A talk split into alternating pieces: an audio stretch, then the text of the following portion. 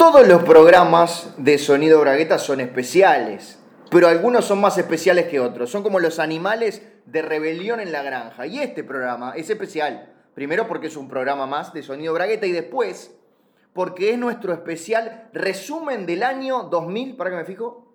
2022, yo no sé en qué año vivo.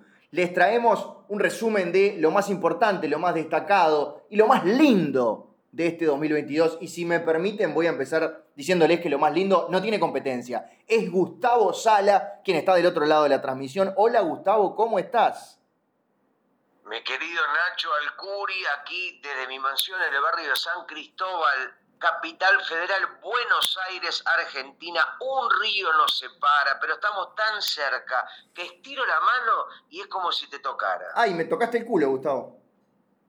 Bueno, mi idea era acariciarte la frente como el Papa Francisco, ¿viste? Acariciarte con un carácter papal, con un carácter, porque vos sabés que de chico, de chico yo quería ser papa y me quedó como a veces me sale ese espíritu eh, religioso que me quedó como en el ADN. Está bien, viste que el, el Papa siempre toca a los tullidos y eso. Está bien la consideración que tenés de mí.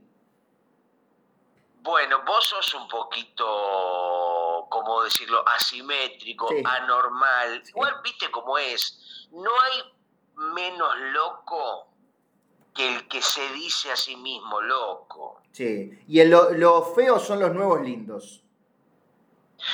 Totalmente. A mí los que me gustan son los que decía Serrat, esos locos con carnet.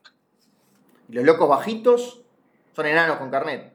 No, los locos bajitos son los de Yuya, que ella se refería, porque para, para Yuya, ¿no? María Estela de Perón de Meneguel, así se llama su nombre completo, brasilera, ídola de los niños, eh, que acá en Argentina fue recontra popular, imagino que en Uruguay también. Ella pensaba, imagino que lo debe seguir haciendo, que eh, el niño era una persona loca que iba dejando de serla eh, según iban pasando los años. Claro, sí, esa cosa que tiene que, que, cuando uno crece se vuelve más aburrido, tiene causal jubilatorio, deja de imaginar, y bueno, todas esas cosas las tenía claras Yuya cuando hacía su programa para niños y sus películas. Bueno, es lo que, viste, lo que decimos los artistas, que queremos conservar el niño interior, ¿no? Como Robin Williams en eh, El Rey Pescador y tantos actores que son como niños jugando a, en la edad madura, ¿no? Sí, algunos son un poco juguetones de más y por eso están presos y bien que lo estén. No, no, pero yo me refiero al juego desde el carácter más lúdico, más inocente, Nacho. ¿Por qué tenés que ensombrecer lo que digo? No, no, no, no, es verdad. Aparte nosotros por ahora estamos eh, libres eh, con probation. Eh, en realidad porque no hay comprobación de lo que hicimos.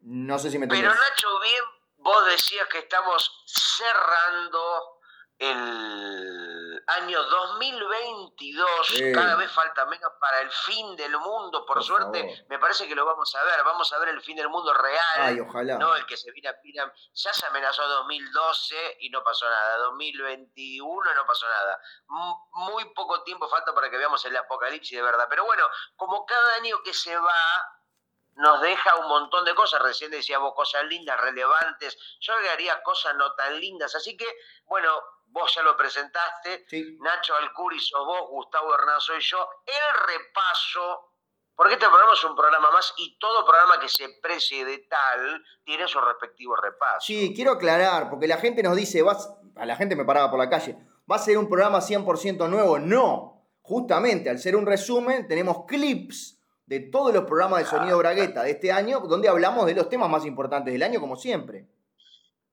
Efectivamente, es una selección, una antología, ¿no? Donde nuestros editores han estado, bueno, recopilando y trabajando, buscando algunas pequeñas perlas y momentos destacados. Sí, además elegidos especialmente por nosotros dos.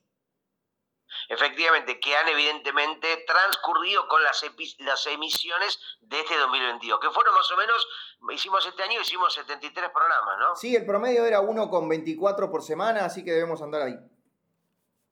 Efectivamente, aquí en este programa número 85, resumen del año 2022. Sí, ¿querés empezar con, uno de tus elegidos o uno de mis elegidos? Bueno, Mira, ya que me das el pie, ya me, quedas, me das el pie izquierdo de Daniel Day-Lewis, hablando de personajes tullidos, una de las cosas que arrancando, ¿no? Arrancando enero de 2022, nos levantamos un día con la noticia de que se legalizó finalmente el rinraje, este deporte amenazado por la policía, con gente muerta, con grandes eh, figuras como Nelson Mandela y Víctor Jara presos por tocar el timbre y salir corriendo. Finalmente, después de muchísimos debates en el Congreso, muchísimos dimes y diretes, se finalmente eh, aprobó, se legalizó el rinraje, así que ahora lo podemos hacer. Pero bueno, ¿qué te parece si recuperamos aquella charla cuando nos enterábamos de esta noticia? Increíble, Gustavo, lo que me acabo de, lo que acabo de leer en el diario en Argentina, que legalizaron el rinraje. En Uruguay, por supuesto, estamos para legalizar otras cosas. Bueno, acá hicimos una marcha frente al Congreso reclamando, pero viste, cuando el pueblo realmente eh, oprime, el pueblo se manifiesta, el gobierno a veces no le queda otro remedio que, eh, que obedecer la voz del pueblo, así que bueno, acá yo ya estuve aprovechando y ya estuve saliendo a tocar timbres, eh, y aparte vos sabés que esto es una manera también de fomentar el deporte. Sí, bueno, yo no, me, no estaría eh, tampoco así como tan ilusionado. Tampoco es que este año, no sé, Argentina va a ganar el Mundial, ¿viste? Dejémonos de pavadas. Y también, digamos, por supuesto que toda ley tiene su contracara y también, digamos, a pesar de que, digo, al mismo tiempo que se legalizó el renraje, también se legalizó que la persona a la que es tocada, es decir, el domicilio que es víctima de este timbrazo vandálico, por decirlo de alguna manera, o terrorista o, de guerrilla, está autorizado a dispararle si ve a la persona que ha cometido, que ha apretado ese timbre. Así que bueno, realmente es como una especie de cacería humana. Claro, mi duda era porque viste que, por ejemplo, los extranjeros en Uruguay no pueden comprar marihuana en la farmacia. Yo si viajo a Buenos Aires, ¿puedo jugar al rinraje? Sí, sí, sí, podés porque también la ley tiene un inciso que no hace falta ser nacido, sino que con solamente pisar solo argentino, ya la ley te ampara y te cubre. Lamentablemente, como te digo, yo ligué tres balazos de bala y bueno, eh, uno en cada pierna, tres. Bueno, terrible. Si te parece, Gustavo, vamos a una tanda y después seguimos con más sonido bragueta. Creo que sí, vamos a una tanda y ya regresamos no me acordaba en realidad, lo elegiste bien, porque cuando lo empecé a escuchar me acordaba de esa conversación, pero hemos hablado de tantas cosas este año.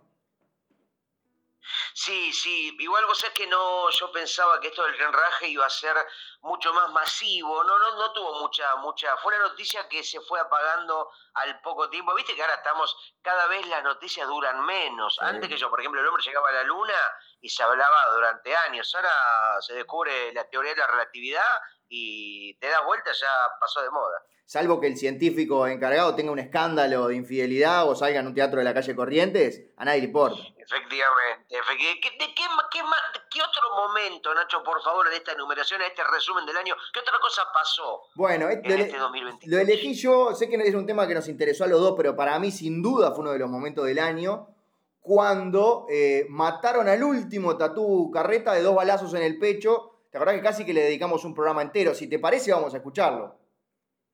Pero claro que sí, seguimos con el tema de los balazos y los tatuces.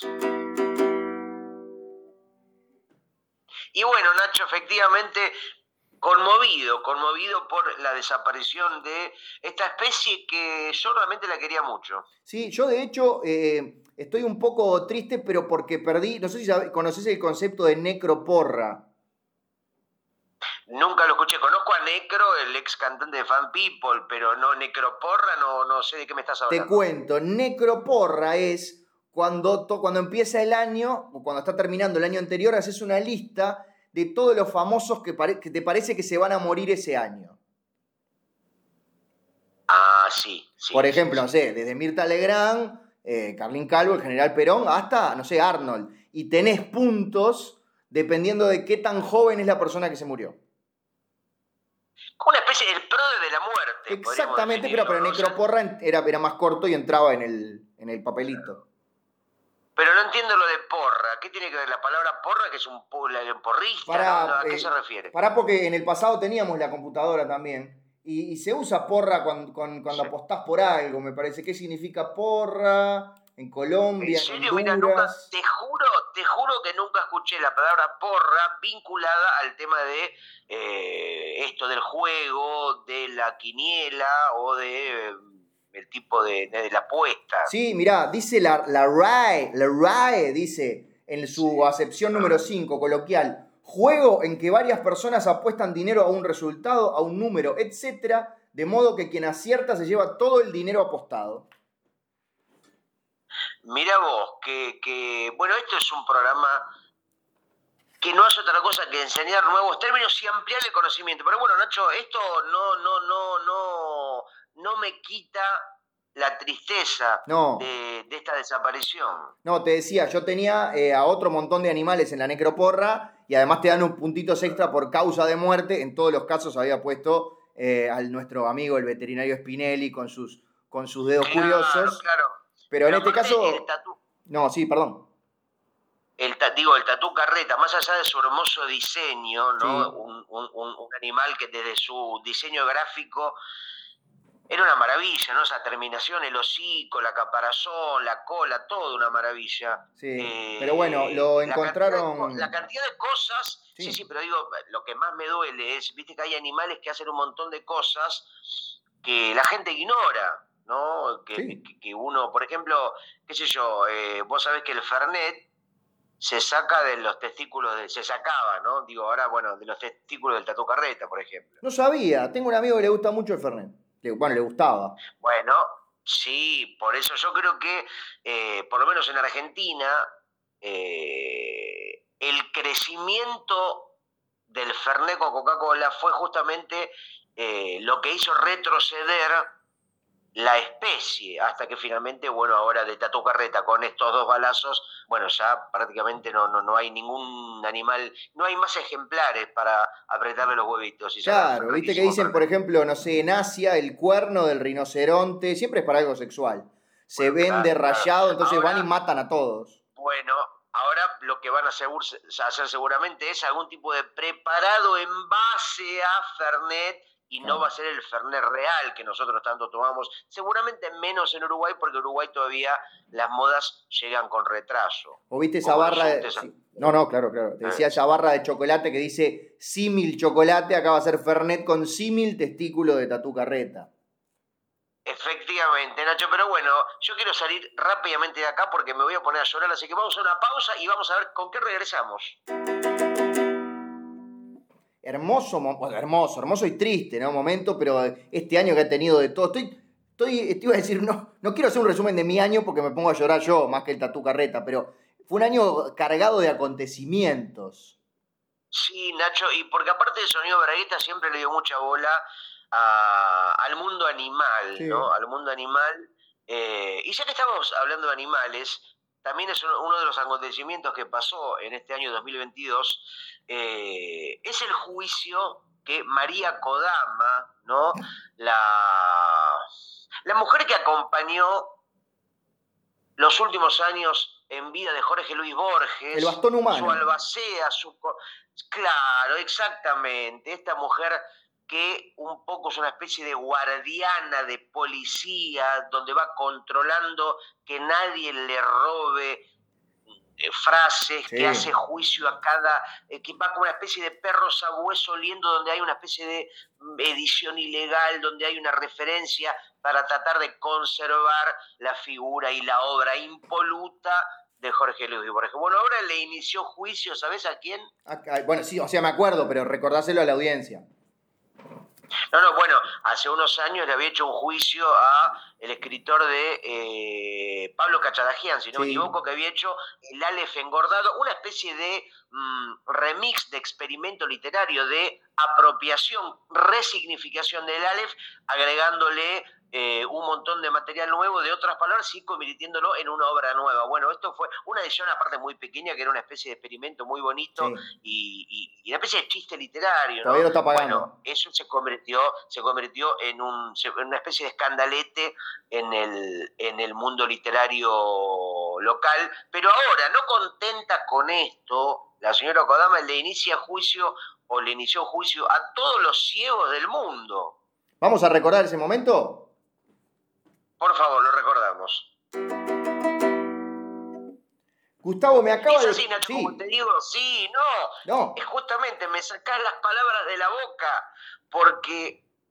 Mirá, he sacado tantas cosas de la boca, Gustavo. ¿Viste lo que le bueno, pero en este momento me sacás un concepto, me sacás una noticia, porque viste lo que pasó con Kodama. Le hizo juicio a todos los ciegos, Nacho. No, pará, a todos los ciegos de Argentina, del planeta, a todos los ciegos que se parecen a Borges. Del mundo, del mundo, porque dicen que los ciegos se hicieron ciegos y están copiando la ceguera de Borges, por lo tanto ella considera que la tienen que indemnizar. Ojo, no está tan mal su línea de pensamiento porque dice, ciego hay uno solo, había uno solo, the number one of the blindness, the no vident of the literature y magical mystery tour es Jorge Luis. Mi querido Borges, nadie más puede ser ciego, así que hay una especie de casa, de cacería, hay muchos ciegos como que no, no quieren caer, no, no quieren ser eh, encontrados, digamos, ¿no? Eh, alcanzados, eh, van haciéndose pasar por videntes, generando todo tipo de accidentes y tropelías. Incluso hay eh, pilotos de avión uh. que se hacen pasar por videntes y bueno, con evidentemente los aviones chocando contra torres gemelas, etcétera, etcétera. Si no parecería una cacería muy difícil la de Kodama. Y, pero lo que pasa es que son muchos. No es difícil, pero es largo, tarda mucho, porque eh, mira, en el último censo de ciegos se detectaron 28 eh, millones. Sí, son un montón. Y ella no está tan joven. Son. Y son más de 27 millones, un millón más. Lo que estamos hablando es un número importante. Ahora, yo no la voy a defender, pero sí la voy a defender. Es que si yo te pido que me nombres un ciego, obviamente más viejo que Borges, porque más nuevo justamente se puso de moda. Decime un, un ciego, viejo, más que Borges. No hay. Bueno, es que Creo que a todos los que nos están escuchando y a vos también se nos ocurre la figura de Stevie Wonder como el ciego icónico, ¿no? Como el ciego, o quizás Ray Charles, pero más Stevie Wonder. Sí. ¿no? Cualquier chiste de ciego, cualquier, cualquier referencia a la ceguera aparece inevitablemente, por lo menos en la gente de menos de 40 años, eh, la figura de Stevie Wonder. O de más de 40 años, quise decir, perdón, me, me retracto. Está bien, no hay peor ciego que el que no quiere reconocer que se equivocó. Y viste que estaba pensando mientras digo esto, que viste que siempre se usa la referencia que me encanta de la cantidad de canchas de River que equivale a determinadas cifras. Por ejemplo, y 28 millones de ciegos, imagínate, son 14 canchas de River. Ahora, ¿ahí cuentan la gente eh, cuando hace cancha justamente los recitales o solo en las tribunas? Eh, la verdad que es una muy buena pregunta, es una excelente, creo que la mejor pregunta que existe en este año y no, no, no tengo respuesta. Ah, bien, bien, quería saberlo nomás. Pero bueno, este, si hay... Este... Así que bueno, yo sabés lo que recomiendo, viste, mira, yo aprendí mucho de Tommy Jerry. Todo, sobre todo de música clásica. Y había un capítulo de Tommy Jerry donde Tom estaba muy dormido y no quería que se enterar, porque parece que la dueña de Tom lo obligó a cuidar ahí que, que, no aparezca el ratón, y él estaba que no daba más de sueño. Entonces en un momento, en un momento se pone eh, como parado frente ahí a la ratonera, ¿no? como cuidando, eh, y se pone anteojos y se pinta ojos en los anteojos. Así que es una muy buena estrategia para hacer. Sí, este, la gente ya sabe, entonces los ciegos que nos estén escuchando, no tenemos estrategia para los sordos porque no nos están escuchando, pero pueden pintarse ojitos en, las gafas para disimular de los abogados y los tanques de guerra de María Kodama. Es decir, si vos ves caminando por la calle una persona que tiene anteojos con los ojos pintados sobre el vidrio y están abiertos, es porque es ciego. Bueno, pero pará, porque si es tan fácil, no le sirve de nada como escondrijo. Tenés razón, siempre me cagás. Cada vez que yo quiero colaborar, que tiro una especie de ayuda, venís vos y con tu maldita realidad me arruinás todo tipo de. Te juro que me duele cada vez que lo hago. Me río, pero me duele también, porque me, duele cuando me río. Bueno, Nacho, vamos a una tanda, salgamos de acá y seguimos con más Sonido Bragueta en este programa aquí en junio de 2022. Me acuerdo que había sonado una guitarrita un poquito en aquel programa de junio. ¿Qué, qué cantidad de cosas que hemos hablado este año, Gustavo? Yo me acuerdo que ese día tenía, tenía un problema estomacal. ¿Te acuerdas que tuvimos que cortar más temprano? Sí, porque vos tenés un estómago particularmente sensible. Muy sensible, escucha este, el averizo incluso. Sí, yo creo que llora, llora más tu estómago que vos mí, que tus ojos. Vos tenés lágrimas en, en el abdomen. Tengo, bueno, sí, este, sobre todo cuando, cuando como muy, muy pesado, se me, llora el ano, lloro, lloramos todos juntos. Nos abrazamos al inodoro y pasamos de lo lindo. Perdón por ese momento. Yo un día que un día que me quedé a dormir en tu casa, escuché cómo lloraba tu estómago, cómo se lamentaba. Sí, perdón, te desperté con eso. Cuando habíamos ido a, a comer unos chivitos quizás de más. Unos, creo que el cuarto chivito canadiense estuvo de más. Sí. Te conté de mi, de mi última aventura en el. No lo vamos a nombrar, pero en un lugar con un, con un gato que una vez nos vomitó al lado. ¿En el bar Sporting? Bueno, estaba tratando de ser, de disimular. pero, no, porque aparte le recomendamos a la gente que vaya al bar Sporting. ¿Qué pasó? No, por favor, quiero saber. Bueno, dato que tengo que disimular un poco, pero pedí una, un refresco Lima Limón de una conocida compañía estadounidense de refrescos. Me traen un refresco. no, sí. No, Sprite. Sprite. Que ya la, etiqueta parecía que lo habían arrastrado por la playa más o menos con una cuerdita durante 15 kilómetros más o menos. Y el tipo me dice, pone la botella de la mesa y me dice, está vencida. Y yo lo miro como diciendo, bueno. Y él me dice, eh, tenés que ir a la barra a cambiarla, a pedirle una que no esté vencida. Y, en mi cabeza que decía, pero ¿por qué no me trajiste una que no esté vencida de primera? Pero bueno, viste los razonamientos en algunos locales son extraños. Claro, claro. Y bueno, fui y la cambié. si vos, sí, fuiste y la cambiaste, claro. y me tomé otra spray. Pero una spray como corresponde. Claro. Imagínate, si te trae una musarela y dice, mirá que esta musarela, y se ve, ¿no? tiene una uña encima. Si querés otra, anda a la barra. Digo, pero no sé, tráeme una que no tenga uña. La Sprite vencida, sí.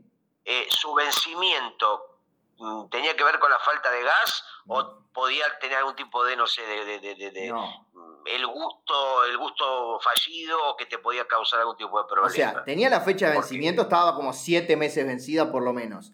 Pero además yo que soy un sibarita, por no decir que soy un rompehuevos, a veces he ido a la casa de mis padres y ellos, de repente para premiarme, no sé por qué, porque no me lo merezco, me tienen una, una spray de 600, la abro, la tomo y en un momento estoy tomando y digo, esto está por vencerse. Y miro la fecha de vencimiento y efectivamente le quedaban pocas semanas para vencerse y ellos me miraban como ah, diciendo, estás completamente loco es un gran talento o un lindo juego para Telefe, ¿no? De adivinar, te dan un queso, un producto y vos tenés que adivinar según, no sé, la textura, lo lees, lo podés comer ahí y, te das, y tenés que arriesgar a cuánto está de su fecha de vencimiento. Y el que más se aproxima como el precio justo, pero de fechas de vencimiento. Mezcla con el precio justo y qué apostamos. No sé si lo daban en Argentina. No me acuerdo, pero... ya, la canté el otro, día. perdón, sí lo que me llama la atención, no sé si esto será así, que parece que las gaseosas cada vez pierden el gas más rápido. Puede ser. De hecho, a mí si me pones, te, te digo, me pones 10 Sprite y me pedís, sin las etiquetas, y me pedís que las ordene por fecha de vencimiento, yo lo hago y le emboco. Y no me sirve para nada. Porque dejás una gaseosa abierta y a los 10 minutos que no la tapaste se le fue todo el gas, como si fuera me imagino como una especie de aladino de gas que sale de la lámpara, ¿viste? Pero, no sé, se convierte en otra, se convierte en algo incorpóreo, pero no puede ser que dure tan poco, viejo, es algo inadmisible. Recordemos que es obvio que antes duraban más, porque antes comprábamos una Coca-Cola de litro y nos duraba más o menos cuatro días para todo el núcleo familiar. Por supuesto, yo he comprado, mira, una gaseosa Tab, que era la versión dietética de Coca-Cola hace más o menos 30 años estoy hablando, no sé si llegó a Montevideo, Uruguay, la la TAB que tenía un muy lindo diseño, la tela, la no sé si TAB sería una sigla, sería TAB una especie de palabra de resumen de tabique o de no sé, de alguna si tenía que bueno un nombre por ahí tenía que ver con estaban hechos con huevito de mosca, de tábano, no sé, pero duraba muchísimo. Yo le dejaba abierta y me acuerdo que tuve dos años tomándola porque tomaba un. ¿Viste la tapita de gaseosa? Sí. La chapita de metal. Yo servía lo que entraba en la tapita cada día. Chupaba la tapita, así me quedó. Desarrolló un cáncer de lengua por chupar el metal, pero. Y, y nunca perdió el gas, nunca perdió el gas. ¿Sabés lo que acabo de encontrar? ¿Qué? La razón por la que se llama TAB, y es muy buena. A ver, por favor, somos todos oídos. Esto era, eh, no sé, los años 50, 60, no importa. El equipo de marketing de Coca-Cola usó una supercomputadora para hacer una lista de 185 mil palabras de cuatro, de cuatro letras, con, que una fuera vocal y tres consonantes. ¿Hasta ahí me seguís? Sí. Bien. Empezaron, a, agregaban nombres a la lista, iban sacando palabras que eran tipo impronunciables o que eran muy parecidos a otras cosas. Y eh, en la lista final eligieron tab con dos B, o sea, T, A, B, B. Y después le cortaron una B y quedó tab. Mira vos, o sea que no, no, no significa nada, en realidad es una especie de juego de combinación de letras. Exactamente, una, buscaron una combinación de letras que no estuviera usada y era la, creo que era la única que quedaba, ahora ya no hay.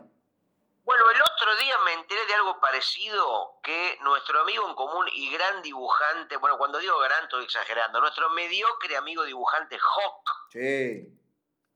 Dibujante de historietas que labura desde Mechongué, Morón, para Estados Unidos, para muchos países del mundo, haciendo esas historietitas de orcos, de zombies, de vikingos, de todas esas cosas que le interesan a los niños de tres años. Bueno, él se llama Hawk porque cuando era chico y jugaba a los conocidos fichines, a los arcades, a los videojuegos de Sacoa y ese tipo de juegos clásicos, viste que cuando vos, no sé, llegabas a una final o, terminabas una etapa, terminabas el juego, podías eh, dejar como tu, nombre. Y te daban la posibilidad de meter tres letras. sí, señor. Bueno, y él no sé qué pues, estaba jugando ahí, se le acabó el tiempo y puso JOK y parece que empezó a firmar, empezó a cerrar sus, sus sesiones, sus, sus, juegos con eso y ahí le quedó como, como, como si fuera Tab pero Hawk. Bien, igual no me gustó que le dijeras mediocre, para mí es mucho más que eso, para mí es un dibujante muy mediocre y quiero que lo sepas. Sí, es verdad. Es verdad, no es lo mismo, sí, totalmente, totalmente. Así que bueno, esto coincidimos el otro día con Hawk y con Cacho Mandrafina, con Carlitos Sabón, Cristian Mallea y Paula Andrade, bueno, grandes artistas, este, Jorge Quiere, etcétera, en una convención de historietas en Miramar, y ahí, entre tantas otras cosas, me entero de eh, de esta, de esta, de esta anécdota y de una anécdota mejor, pero no sé si la puedo contar si no me la autoriza el propio autor, pero bueno. Vamos a ver si llega mensaje de él. A mí lo que me hace más gracia es que cuando contamos, no sé, anécdotas de este año, vos contás viajes a, viste, a convenciones de historieta y yo cuento que me pedí una spray en un bar. Bueno, Nacho, este, seguimos, por favor. Sí, bueno. ¿Qué otra cosa pasó en este 2022? Que, eh, que se nos está yendo como arena de las manos. Sí. Perdón por, por, hablar de tu país, pero esto fue algo que desde Uruguay nos, nos llamó muchísimo la atención, que fue cuando el gobierno argentino puso en funcionamiento, y ya vamos a ir derechísimo con el audio, el superdólar, que era un dólar especial solamente para comprar dólares. La noticia económica que me acabo de enterar es conmovedora. Viste que salió un superdólar que únicamente sirve para comprar otros dólares, ¿eh? Una cosa inesperada, ¿no Sí, atención porque para la gente, y esto me lo dicen muchísimo por la calle, o sea, no solamente al final de este año me va a cruzar la gente por la calle, sino ahora también, que es que el, el segmento económico de Sonido Bragueta está picando muy arriba con la gente, Gustavo realmente, donde hablamos de los Nasdaq, los Bocones, los Lecov, los Dollar Blue, los Painting Black, todos los porque este es un este programa, este podcast lo escucha mucha gente de Washington, de eh, Winnie de California Country, de muchos lugares que tienen que ver con el mundo de las finanzas. Y yo, pues, por ejemplo, estaba, estaba ahorrando en dólares, pero ahora con esto ya hay un poco más de movilidad. Empecé ahorrar en botellitas de Sprite, tratando de que no estén vencidas, ¿no? que aguanten bastante, porque tiene un buen precio de reventa. Nacho, ¿vos sabés cómo se llamaba la primera banda que tuvo Miguel Mateos? Em, los cuñados de la nada. No, no, no, no. Se llamaba Miguel Mateos Finanzas, porque él era fanático de las finanzas. Claro, está bien. Y después vino Tony Bennett, que en esa época era su, su, apadrinado, su manager, y dijo, mira, es muy corto, ¿por qué no te llamas simplemente Miguel Mateo Sass? Y ahí quedó. Pero bueno, historia, viste, de nada. Pequeñas grajeas, pequeñas pinturas, pequeños comentarios al margen de esto que estamos hablando del superdólar. ¿Cuántos años fue que hiciste completos en la Facultad de Economía, Gustavo? Pues me olvidé. Completos hice 14. Ah, desde 1914, a, no, desde 2020 a 2020. Bueno, sí, pensé que después de tantos años podrías hacer una cuenta fácil un poco más rápido, ¿no? Lo que pasa es que justamente para mí el tema de la matemática es tan difícil, por eso que me terminé yendo, estuve solamente 14 años y me di cuenta que el tema de los números no era lo mío. Ah, claro, vos completaste años calendario, pero seguías en primero. no sé si fueron para 14 o 41. El, 14, el 1 es el que es como un palito y una especie de... porque me los confundo. sí, a veces puede ser un palito solo. De hecho, viste que a veces los números, yo no sé por qué no los hacen, por ejemplo, de diferentes colores. El 1 que sea todo rojo, el 2 que sea todo amarillo, el 3 que sea todo violeta, y así los que nos cuesta distinguir las formas, por lo menos por los colores, los ubicaríamos más fácil. Claro, el problema ahí son los daltónicos. Bueno, pero que se jodan, viejo. ¿Por qué, pudiendo no ser daltónico, se te ocurre ser daltónico? Pero imagínate, tenés un prestamista daltónico y te quiebra las piernas y en realidad vos ya le devolviste toda la plata. Vos sabés que los hermanos Dalton, de, de los malos clásicos de Lucky Luke, la historieta de Morris y Goscinny, eran los hermanos daltónicos. Y también Goscinny parece que le parecía muy larga, quedaron los hermanos Dalton. ¿Cuántas cosas se han achicado los nombres? Desde la TAB, que capaz que algún día en el futuro lo hablamos, hasta, hasta los daltónicos, pasando por un montón de cosas, por SAS. Y después vino Pedro Dalton, ¿no? El cantante uruguayo de la mítica banda Buenos Muchachos y su hermano, los hermanos Dalton de Uruguay, que también vienen, beben de la misma fuente. Sí. Si te parece, vamos cerrando el segmento económico, vamos a una pausa y seguimos con más sonido bragueta. Vamos, por favor. Nacho, Nacho, ¿cuántos recuerdos acá? La verdad que se me está abriendo, viste que uno, hay cosas que las olvida, pero al refrescarlas se te van abriendo puertas de la memoria y bueno, cuántas cosas, ¿no es cierto?, que hemos vivido este año. Muchísimas. Eh, queremos agradecer incluso eh, los programas que hemos hecho en vivo en el Estadio Azteca, en el, bueno, el Coliseo lo hicimos medio de canuto porque supuestamente no se podía, pero igual entraron 1.500 personas, y en la Ópera de Sydney, entre otros. Sí, porque como dijo Calamaro, eh, cuando fui al Estadio Azteca me quedé duro, pero ya estaba duro mucho antes. Sí, ¿te acordás que bueno, tuvimos que pedirle a seguridad que sacara a Calamaro porque además de duro estaba haciendo un bochorno? Nacho, una de las noticias que pasó este año, no sé si te acordás, es el fallido intento aquí en Buenos Aires de los hoteles alojamientos para mascotas, más conocido como telos. El telo para mascotas, viste que había una conciencia, sobre todo instaurada por el gobierno de Rodríguez Larreta, del PRO, cada vez más animalista, más mascota friendly, viste, cada vez, por ejemplo, ahora puedes entrar a un restaurante con una anguila eléctrica, puedes entrar eh, no solamente con un tapado de bisón, sino con un bisón vivo, digamos, cada vez más, cada vez hay más facilidades para la mascota en la vía pública, y llegando al, al extremo de este año, eh, de habilitar hoteles alojamientos para mascotas. ¿Qué te parece si recordamos aquel, aquella noticia, cómo la transitamos aquí en Sonido Bragueta? anoche, pero anoche, te vi en la tele, te vi en Crónica TV, eras vos, no vas a poder disimularlo. Sí, Nacho, era yo, porque bueno, fui a dar testimonio, eh, porque viste que yo tengo dos mascotas. Sí. Más y Cota. Divino los nombres, me encantaron desde el primer día. Sí, sí, sí. Más es el perro y Cota es la gallina. Sí. Bueno, y esos son, están, o sea, están recalientes, la verdad que el perro y la gallina están recontra calientes, quieren garchar, bueno, y tiene mucha onda, ¿viste? Pero como yo laburo mi, viste que mi trabajo es muy casero. Sí, es verdad. Entonces ellos, el eh, más y Cota, no, no se animan, a, nunca están solos. Ya no es que solo, viste que la mascota siempre tiene su espacio de soledad cuando el dueño o la dueña se va y deja ahí el, la casa propiedad de la mascota. Bueno, yo estoy siempre con las mascotas. Claro, sí, sí, no. Y para la intimidad se precisa un, poco de intimidad, básicamente. Claro, y ya me, miran, viste, como diciendo, por favor, dejanos solo que queremos garchar.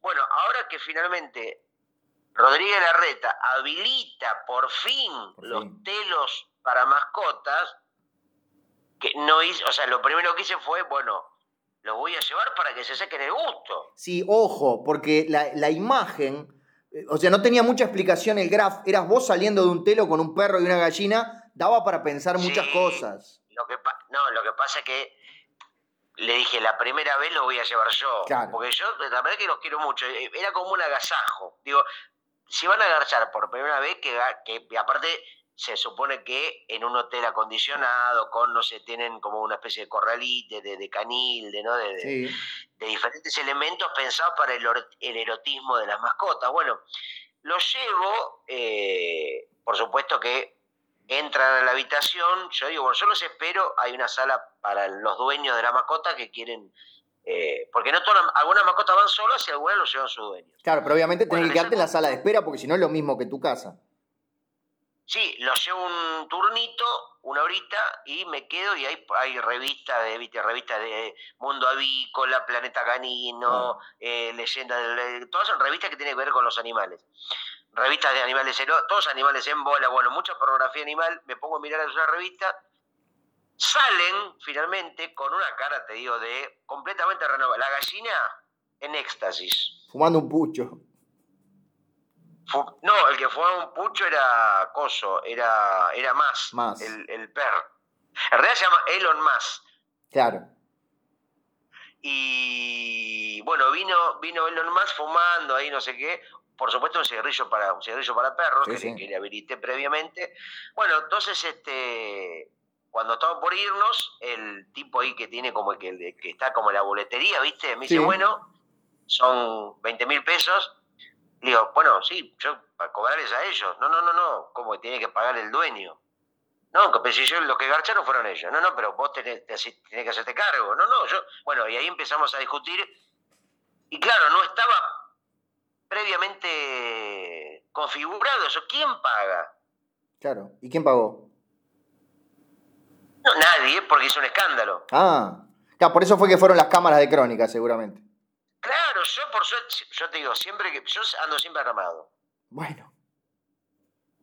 Yo le recomiendo siempre a mis alumnos, ustedes van, no sé, a ver, no sé, a Luna Park, un espectáculo de Cris Morena, va con un arma. Vas a comprar fiambre, porque no sabes, no sabes qué te, qué te puede pasar. Siempre hay que ir armado, por lo menos con un arma en cada pierna. Ah, de las cortitas, ahí en la media. Cuando el de la boletería se pone un poco pesado. Me dice, no, no, acá no te vas si no pagás. Mira, acá no te va a pagar nadie. Y ahí saqué el arma y le dije, ¿ves esta? Se llama Catalina. A todo y Catalina tiene una semilla. Sí, a todo le El tipo me dijo, ah, a todo le pones nombre. Sí, sí. Digo, y adentro Catalina tiene sus amigas. María Laura, Jimenita, Catalinita que son unas balitas que tienen muchas ganas de salir hacia, tu frente. Y el tipo abajo del, del escritorio tenía un botón. Sí. Porque tenía el saco roto. Entonces, si, Y tenía otro botón que lo apretó. Sí. Y ahí era un botón que conectaba justamente con las cámaras de crónica. Ah. Vos sabés que igual me quedó una, una, pregunta por hacerte. Sí. Porque vos decís que, tú, que, que vos le pagaste una hora, pero. Eh, no, no, yo una no hora de... nada, nada. Bueno, no, perdón, perdón, perdón. Le saqué, le, sacaste, saqué una hora. Le resacaste una hora. Pero una hora de perro son siete horas de humano. ¿Estuviste siete horas esperando? No, no, Nacho, no. Eh, acá las horas del mundo animal y del mundo humano son las mismas. Ah. Si no, es un quilombo. O sea que para el perro fueron ocho minutos. Bueno, que se joda, pero, pero ¿qué ocho minutos? Claro, claro, claro. Qué lindo, qué lindo que... Eso no, lo sabía. No sabía, esta, hay una dicotomía temporal, o eso nunca y lo Porque los perros viven menos, entonces se calcula que un año de perro son siete años de humano. ¿En serio? ¡Wow! Que eso me está tirando una. Nunca lo había pensado. Me gustó lo de wow. ¿Viste? Porque está todo pensado. Igual por suerte fallecieron después los. Pero a raíz de. Bueno, capaz que la gallina sí, pero a raíz del acto. No, no, no, no, los pisó un colectivo. Ah, nada que ver entonces. No, no, no, pero bueno, el tema que fallecieron, igual se me tenían un poco cansado, porque viste que la mascota demanda mucha atención. Sí. Y aparte, ¿Sabes lo que sale la comida para.? La comida para gallinas sale una fortuna, Nacho. No te recomiendo tener gallinas. No, la verdad que no tenía pensado tener gallinas en casa, pero, pero bueno, ahora menos. Así que Nacho, bueno, esto fue, bueno, y como se generó tanto debate en la sociedad de quién paga la mascota, bueno, finalmente quedó como muy manchado eh, porque la gallina estaba menstruando. Y bueno, finalmente se cerró, fue una, una, una, maniobra, viste que a veces el gobierno va tirando a ver si funciona, si prende, y bueno, acá no prendió, así que no hay más telos para mascotas en Buenos Aires. Espero que nunca lleguen a Buenos Aires, a Montevideo, porque va a ser para cagada. No, aparte, viste que la mascota montevideana que es más tranqui, medio que se baja una mano o una, se baja una pata en realidad y con eso ya queda. Bueno, Nacho, vamos a una tandita y a la vuelta regresamos con más. ¿Qué, qué cantidad de cosas que pasan en tu ciudad, Gustavo? Y viste las luces de mi ciudad, como cantaba Nacha Guevara. Sí. Que hacía esa oda, esa oda a la nocturnidad porteña, a la cantidad de cosas que pasan en esta ciudad mágica que sigue latiendo como un corazón con obelisco que es Buenos Aires. Hablando de señoras mayores que le cantan a las noches de la ciudad, bueno, fui a ver a la Tana Rinaldi hace poco. Oh, qué, qué, qué institución, Nacho. Bueno, una de las cosas para mí, novedad del 2021 fue que conocí, gracias a ti, y lo digo frente a todos los oyentes, el mítico eh, Teatro Solís de Montevideo. Que no le tiene nada que envidiar a, pequeños teatros de Buenos Aires, capaz que el Colón un poquito le puede envidiar, pero solo muy poco. Bueno, y ahí donde contigo vimos a la Sinfónica, no me acuerdo de quién, de, que un espectáculo ese de, misa en jazz, vos viste a la Tana Rinaldi, que es una institución de la música y de, las artes argentinas. Sí, y el 30, casi que para cerrar el año, voy a ver una ópera en el Solís, La Bella Elena. Mira vos, una, mira, estás muy, este, creo que la próxima vez que te vea te voy a ver con monito, un monóculo y una pipa. Y, y retorciéndome los bigotes. Y andándole esa bicicleta gigante con una rueda gigante y una chiquitita. No porque me cuesta mucho andar en bicicleta, pero pero... no sé cómo se llaman. ¿Eso, es un monociclo? No, tiene dos ruedas. Tiene dos ruedas, pará, pará, vamos a buscarlo, vamos a buscarlo, pará. Pero debe ser muy difícil, claro, bicicleta que no sé quién manejaba, si los, porque debe ser muy difícil de manejar, se me hace, ¿no? no sé si la gente se ubica. Mm. Bicicleta rueda grande, eh, biciclo. Una ah, el nombre. Bueno, sí, todas las bicicletas son biciclos de alguna manera. El biciclo fue el predecesor de la bicicleta moderna, por la que fue sustituido casi por completo a partir de 1880. Claro, claro, claro. Es verdad. Bueno, era como el, diseño previo al modelo que finalmente conocemos nosotros. Y que como tantas cosas lo vimos más veces en, los Looney Tunes, en las fantasías animadas de ayer y hoy, que, por la calle. Ah, sí. Sí, sí, sí. Estás suspirando, que, que, estás cerrando tu año espiritual, Gustavo. No, sí, sí. Vos es que cada, cada diciembre yo todos los días suspiro un rato. Bien, hace bien al alma. Y veo Suspiria también, veo Suspiria, la película de Darío Argento, y la remake, que está muy buena, no me acuerdo quién la hizo, pero es una remake. Está, está, está, está ri simpática. Viste que ahora no hay otra cosa o no se hace otra cosa prácticamente que hacer remakes. O secuelas. De los clásicos o secuelas, efectivamente. Antes hacían escuelas, ahora hacen secuelas. Sí, sobre todo en la provincia de Buenos Aires ya no hay escuelas, hay... No, perdón, a ver en la ciudad, ¿cuál es la que tengo que decir para no pelearme con la gente? En la ciudad de Buenos Aires ya no hay escuelas, hay secuelas.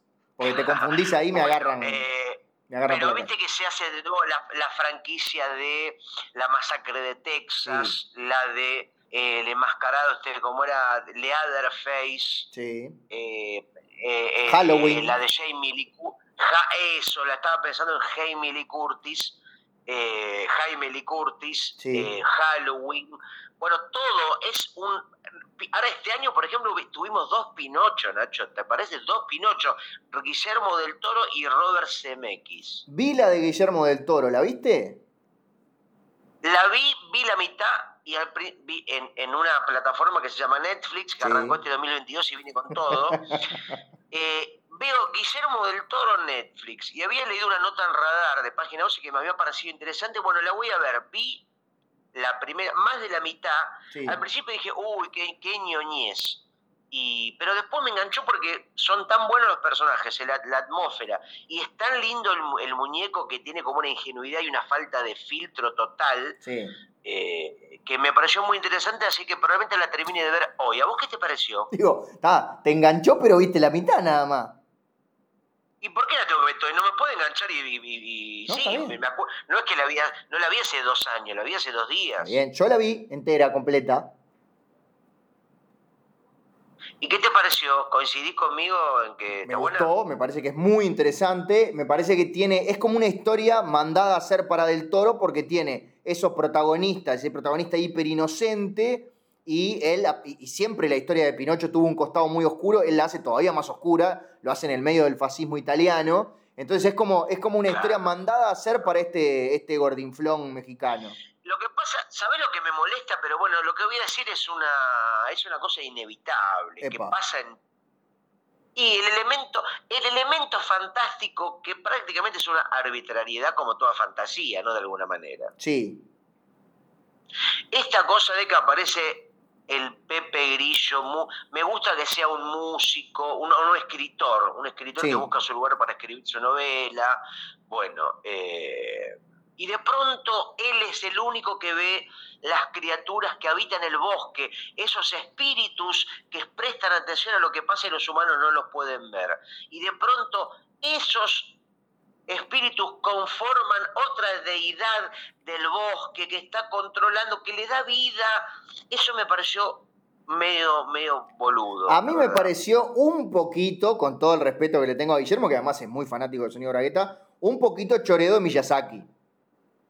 Te iba a decir lo mismo, vos que pensé, de hecho, los propios esos muñequitos que flotan son muy parecidos a esos muñequitos de ojos como, como bolitas negras con ojos, que son como una unos pequeños duendes o fantasmitas del bosque, no sé si Nausicaa o una de estas películas en Totoro. bosque. exactamente, pero creo que Nausicaa, bueno, Miyazaki tiene una obsesión con, con, los árboles, con los bosques, con lo ecológico, ¿no? Sí, de hecho una vez lo eh, encontraron teniendo relaciones con un ombú. Es verdad, sí, sí. Y no estamos hablando del dibujante, lamentablemente falleció. No, no, no, no, Uy, qué horrible, perdón. Tenía Busqué aparte en mi mente todos los nombres de árboles posibles y tenía que elegir el que era el apodo de alguien que falleció este año. Pero bueno, así es mi vida, Gustavo. Una, una sarta de malas decisiones. sí.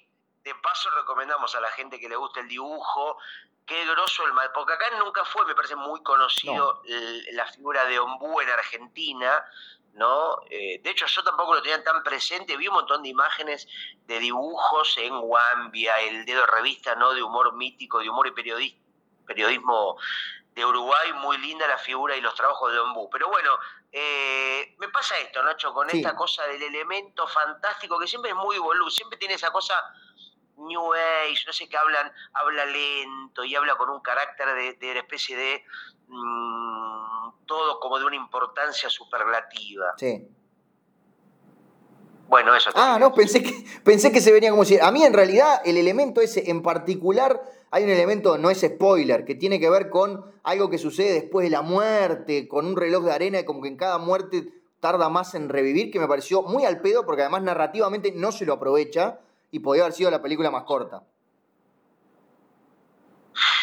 Bueno, pero es lo que es, Nacho. Pero bueno, recomendamos, ¿eh? hay que apoyar al cine independiente, así que recomendamos que apoyen este nuevo emprendimiento uruguayo que se llama Netflix y del toro que está empujando, tratando de sobresalir entre los nuevos directores jóvenes de habla hispana. Y nos llega un mensaje que dice, ¿podrían pasar otro recuerdo de este año de Sonido Bragueta? Y tengo uno, no sé si lo recordarás tú. Eh, a ver, ¿cuál era? No me acuerdo el mes, porque tengo acá los audios todos mezclados, no tengo la fecha. El momento que la Real Academia incorporó en el diccionario la palabra diccionario, que hasta entonces no estaba.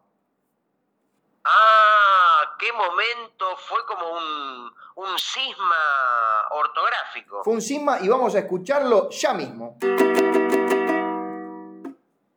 Impresionante, Nacho, este descubrimiento, esto que, me comentaba recién fuera de aire, de, lo que pasó con la palabra diccionario y lo que implica, ¿no? La propia palabra dentro de, de sí misma, de alguna manera. Claro, porque imagínate que la Real Academia Española, estos viejos que tienen mucho tiempo libre para rascarse los pelos largos de las bolas, y que me perdonen, pero es lo que pienso de ellos, no están revisando todo el tiempo, van agregando palabras, se fijan que ninguna termine en E, porque parece que es lo peor del mundo, pero no habían revisado y les había quedado afuera del diccionario la palabra diccionario. Es increíble, pero es cierto. Es tremendo, ¿eh? Viste, a veces la palabra que está supuestamente más obvia es la que tenían, la que tenían menos presente. Claro, pues yo estoy seguro que, al igual que todos los niños del mundo, estos tipos de la RAE cada tres días buscan culo, buscan teta, buscan eh, pirulo y se ríen. Pero claro, ¿quién busca. Claro, busca felatio. Claro, ¿quién busca diccionario en el diccionario? Nadie. Nadie, nadie. Por eso no lo habían descubierto ese vacío. Eh, eh, bueno, y por ejemplo, si yo quiero, yo tengo un diccionario, ahora mismo me estoy fijando, tengo un, un Espasa Calpe de hace como 30 años. Sí. Y efectivamente hoy en la D, Dici Emilio, Dátil, Demóstenes. El de Don Gato. Dubitativo y di, di, di, no aparece diccionario o sea, y, pero puedo hacer un reclamo después de haberlo comprado hace un montón de años que me manden uno nuevo con la palabra. No, porque ahí en, la, letrita chica está. Pero ¿sabes lo que estoy pensando? Hay dos posibilidades. Una es la torpeza, que es muy posible. Pero la otra es que los de la RAE sean como los que fabrican las toallitas femeninas. ¿Cómo son los que fabrican las toallitas? Los que fabrican las toallitas femeninas claramente hace 150 años, hace 80 años, hace 50 años, ya inventaron la toallita femenina perfecta, la que se agarra perfecto a cualquier ropa interior, la que tiene la mayor absorción. Pero los tipos, si hacen eso, ya está, no tienen a quién más sacarle dinero. Entonces le van agregando de a una cosita. Ahora con alitas, ahora más finita, ahora azul en lugar de verde. Ah, claro, porque a la gente hay que venderle lo mismo más de una vez todo el tiempo el mismo producto. Entonces la RAE mañana nos va a decir que no está la palabra zoológico y nos va a querer vender otro diccionario con la palabra zoológico. Lo único que falta es que no esté la palabra palabra, mirá lo que te digo. Tengo miedo de revisar porque arma un escándalo peor que el que armaste aquella vez que te quisieron cobrar en el, en el telo para mascotas, ¿te acordás? Fíjate, a ver, fíjate porque esto ya sería una cosa para hacer un juicio penal. RAE. RAE, aparte me da raid, ¿viste? Me da veneno. Esta gente me da veneno. Sí, sí, sí, sí. más que la RAE, es la, rabia. Aparte, ceremonia de entrega de los premios RAE. No, esto es en el futuro, perdón, no lo puedo decir. Palabra. Está, está palabra, pero la deben haber agregado de recién. Ah, ¿y qué, qué cuál, es, la definición de palabra? Me muero por saberla. Tiene 14. ¿Querés elegir alguna en particular? No, la primera. se supone que la primera es la más relevante, ¿no? Unidad lingüística dotada generalmente de significado que se separa de las demás mediante pausas potenciales en la pronunciación y blancos en la escritura. Claramente, vos me decís eso, yo te digo, es una palabra, no puede ser otra cosa, no puede ser un club de fútbol, un cuadro de Monet, ni un disco de Jaime Ross. No. Bueno, Nacho, me parece que es una gran noticia y esto, bueno, cuántas cosas que suceden que todavía no habían sucedido. Sí, te das cuenta, es como que todo el tiempo pasaran cosas nuevas. Sí, todo el tiempo están pasando cosas y algunas cosas se quedan dormidas, no pasan. Vamos a una tandita, si no te parece mal, y regresamos después de esta tanda. Qué año, eh, pero qué año, Gustavo Qué año conmovedor, Nacho. Sí, vos sé que yo, otra de las cosas que me estaba acordando que pasaron fue lo de, ¿te acordás el, cuando hablamos del fetito justiciero? Sí, hermoso. Bueno, ¿por qué no recordamos allá y, y, lo, recordamos con nuestros oyentes? Pedíselo al señor editor. A ver, Juan Carlos, con por favor, Ah, ¿me estabas contando del, del fetito o te escuché mal? Claro, no, no, esto pasó en la localidad de Morón, ¿viste? Este, Marco Morón. llegó la noticia Uruguay la localidad de Marco Moro, efectivamente, un chiste para cuatro, efectivamente. Eh, ¿Pero qué cuatro? Estoy, estoy, siendo generoso, estoy siendo generoso. No sé si cuatro personas de las que nos escuchan saben quién es Marco Morón, pueden googlear Marcos Morón. Pueden buscar en la RAE. Bueno, pero hablando del fetito justiciero, eh, una mujer embarazada iba caminando por la localidad de Marco Morón y detrás de un árbol, de un ombú, sale un delincuente. No. vos, me preguntarás, ¿cómo te das cuenta que era delincuente? ¿Cómo te das cuenta que era delincuente? Porque tenía un arma en una mano, un antifaz en la cara y una remera que decía delincuente. Claro, peor sería si tuviera un arma en la cara y un antifaz en la mano. Pero no, era, tenía todos los síntomas del delincuente típico. Seguro. Le dice, dame todo lo que tenés. Y la mujer se pone nerviosa y ¿sabe lo que sucede? ¿Qué sucede? De la vagina, de la vagina sale la manito del feto que ella estaba incubando porque estaba embarazada. Incubando. Y ella lo que yo, como hace un rato te contaba en otro de los remakes, que guardo siempre un arma en cada pierna, sí. ella estando embarazada, obviamente lo guardó, guardó en la vagina la, el arma. Había espacio. Y no se pensó que el propio fetito que estaba recién como formándose iba a tener la suficiente inteligencia, integridad y sensibilidad para cuando escucha que su madre está siendo amenazada, por un instinto prácticamente intuitivo, agarra el arma, la saca por la ventana, es decir, por la vagina, y la apunta y le apunta y le pega tres tiros al delincuente. ¿Estamos ante un caso de gatijo fácil? No entendí el chiste, pero te diría que sí. Gatijo, de hijo. Ah, bueno, eh, no voy, voy a regalarte un silencio. perdón, Gustavo, perdón. En el pasado, en el eh, presente y en el futuro. Mil veces perdón. Fetito justiciero también dividió aguas, ¿no? Dividió aguas de la placenta, porque le pegó tres tiros y hoy el delincuente está en terapia intensiva. ¿Hay posibilidad de que se recupere? No, no, no, no, no, no, no hay posibilidades. ¿Y entonces para qué estamos pagando por una, por una, cama de terapia intensiva? El tema, el tema es que eh, ¿Quién es el culpable acá? Se está debatiendo la justicia, ¿la madre o el feto? Ah, claro, porque todavía no, al no haber nacido, es parte. Bueno, vamos, no sé si querés meterte en esos temas, Gustavo, porque nos va a meter el dedo en el culo del veterinario para arriba todo el, todo el universo. Pero bueno, Nacho, esto fue una noticia por lo menos colorida que generó, por supuesto, debates, generó eh, enfrentamientos y se cruzan todos los temas acá, ¿no? Porque, viste, la sociedad estamos cada vez más divididos, ¿no? Como el trío de Harlingham, el aplanador del rock, una sociedad, ¿no? Como se dice normalmente, este, dividida en dos. Así que bueno, con tanto, y saque sus propias conclusiones. Iba a decir, con tanta violencia, lo único que espero que mi amigo, el último Tatú Carreta, que vive en un barrio muy peligroso, espero que se cuide, porque un día le puede pasar cualquier cosa. Bueno, Nacho, vamos a una tanda y regresamos porque tenemos creo que algunos comentarios más para cerrar este programa de resumen de Coso. Qué loco, no me acordaba que ya habíamos hecho un resumen en uno de los programas anteriores. Y es como la palabra palabra y, o, la palabra diccionario entre los diccionarios. Es el resumen del resumen. ¿Qué querés que te diga? No, no, no, pero es que eh, este es un programa que maneja varios niveles de comunicación, de metacomunicación, de meta huevo que ganamos. Somos realmente un desafío al conocimiento urbano y potencial de los oyentes de todo el país. Aprovecho para recomendarte una bebida muy popular en Argentina. A ver. Que estoy tomando ahora. Agua, Nacho, agua. Te quería sorprender.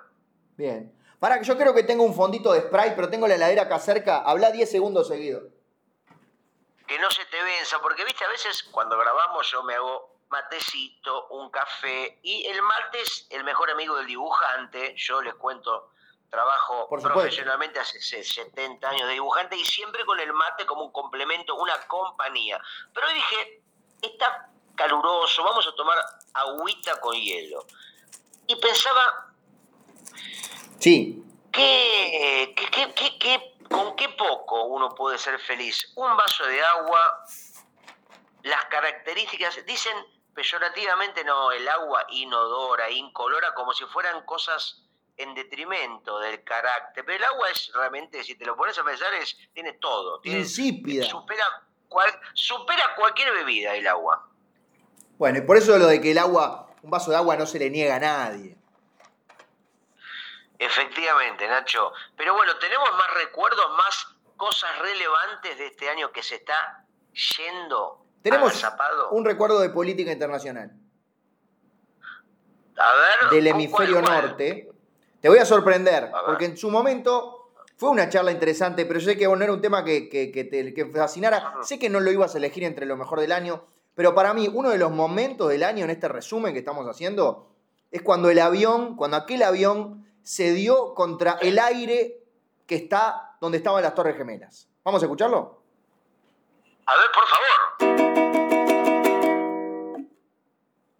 Qué, qué curioso, Nacho, este, este momento de eh, este choque insólito, ¿no? De este avión. ¿Cómo? A ver, contanos un poquito más. Podría haber sido una tragedia, porque 20 años antes había dos torres ahí. Sí, ahora no. Las gemelas. O sea, ahora no, ahora simplemente vos decís, bueno, es un avión que pasó por ahí, por el espacio abierto de Nueva York. Pero si se hubiera equivocado, si ese avión se hubiera atrasado, porque muchas veces hay atrasos en los aeropuertos. Y yo cada vez que viajo a Europa, cada vez que viajo a Asia, hay atrasos en los aeropuertos, me he cansado de llenar papelitos quejándome con las autoridades. Si mi avión hubiera salido 20 años antes, o ese avión en particular, yo no estaba, pero podría haber estado perfectamente, se daba contra una de las torres gemelas. ¿Y qué hubiera pasado si un avión se daba contra una torre gemela? No quiero ni pensarlo. Una desgracia. Te hubieras, te hubieras tirado por la ventana del avión. El yankee es muy de tolerar esas cosas, pero yo como uruguayo no lo puedo tolerar. ¿Estuviste en Estados Unidos alguna vez, Gustavo? Estuve, estuve, sí, eh, a principios de la década de los 80. ¡Oh! Cuando estaba pesadita la cosa. Estuve, sí, estaba antes que venga Rudolf Giuliani, que fue el que con su mano dura, su fascismo y su neoliberalismo, abandonó toda progresía y dijo, basta, negro, rapero, disparo en la cabeza. Grafitero que ensucia a McDonald's, disparo en, la espalda. Y con eso limpió prácticamente la mitad de Nueva York. Los, eh, del PRO se creen que inventaron algo y se lo copiaron todos a Rudy Giuliani. Yo cuando estuve a principios de los 80 en Estados Unidos, iba a hacer una maestría eh, en colombofilia. Mira. Eh, enseñaba cómo generar palomas con ADN, bueno, cómo hacer palomas a partir de, diferentes elementos domésticos. Eh, y bueno, me tocó ver en vivo ahí la, la, Nueva York más corrompida, la droga por las calles, la gente tocando timbre saliendo corriendo, una cosa escandalosa que te digo, salí de vida de milagro. Iba, iba a Robocop y le robaban la rueda del auto. No, no, Robocop no se animaba, no se animaba. Pedía por favor el día libre. Fíjate, estamos hablando, o sea, la gente que. Freddy Krueger no se animaba a entrar en los sueños de la gente que soñaba en Nueva York. Para que te O sea, que no se animaba a entrar en, los cuentos de hadas de Nueva York. Claro. Eh, ¿Has tenido pesadillas eh, últimamente, Gustavo? O, en, el, momento del año que estamos repasando, que no sé cuál es. ¿Has tenido pesadillas? Este año, este año, este año tuve una pesadilla, recurrente. ¿Cuál? Que me tocaban la puerta. no, no, no, no, eso, no, no dije que me golpeaban la puerta.